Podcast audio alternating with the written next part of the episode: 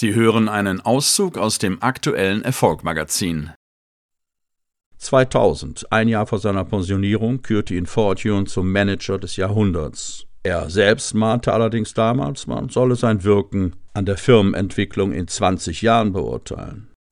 Seine Abfindung von 417 Millionen Dollar war, wie sein Gehalt zuvor, ein neuer Rekord, wurde in den Medien kontrovers diskutiert und natürlich wollte die Öffentlichkeit mehr über diesen John Francis Welch erfahren. Wie konnte ein Einzelkind einer katholischen Arbeiterfamilie mit irischen Wurzeln so wohlhabend werden? Meine Mutter war die einflussreichste Person in meinem Leben, schrieb er in seiner Autobiografie, deren Rechte Time Warner 2001 für 7,1 Millionen Dollar ersteigert. Die Biografie Jack Straight from the Gut verkaufte sich weltweit 10 Millionen Mal.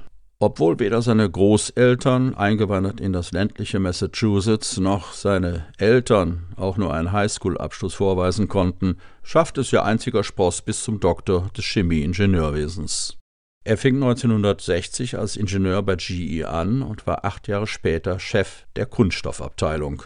1973 wurde er Chef der Abteilung für Medizintechnik mit einem Jahresumsatz von zwei Milliarden Dollar. Sein Ziel war klar, er wollte eines Tages den Konzern leiten.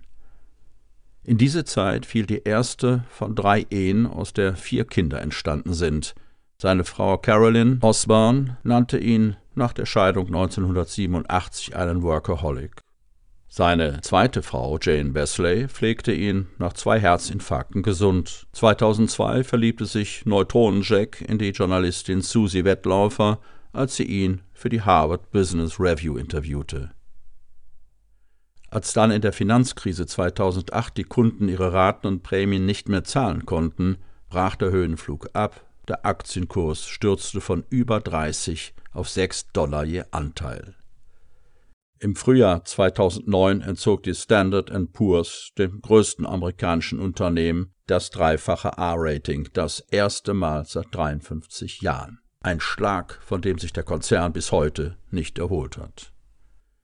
Hinterher ist man immer schlauer. Genau betrachtet ist Shareholder Value die blödeste Idee der Welt, sagte Welch 2009 im Interview mit der Financial Times.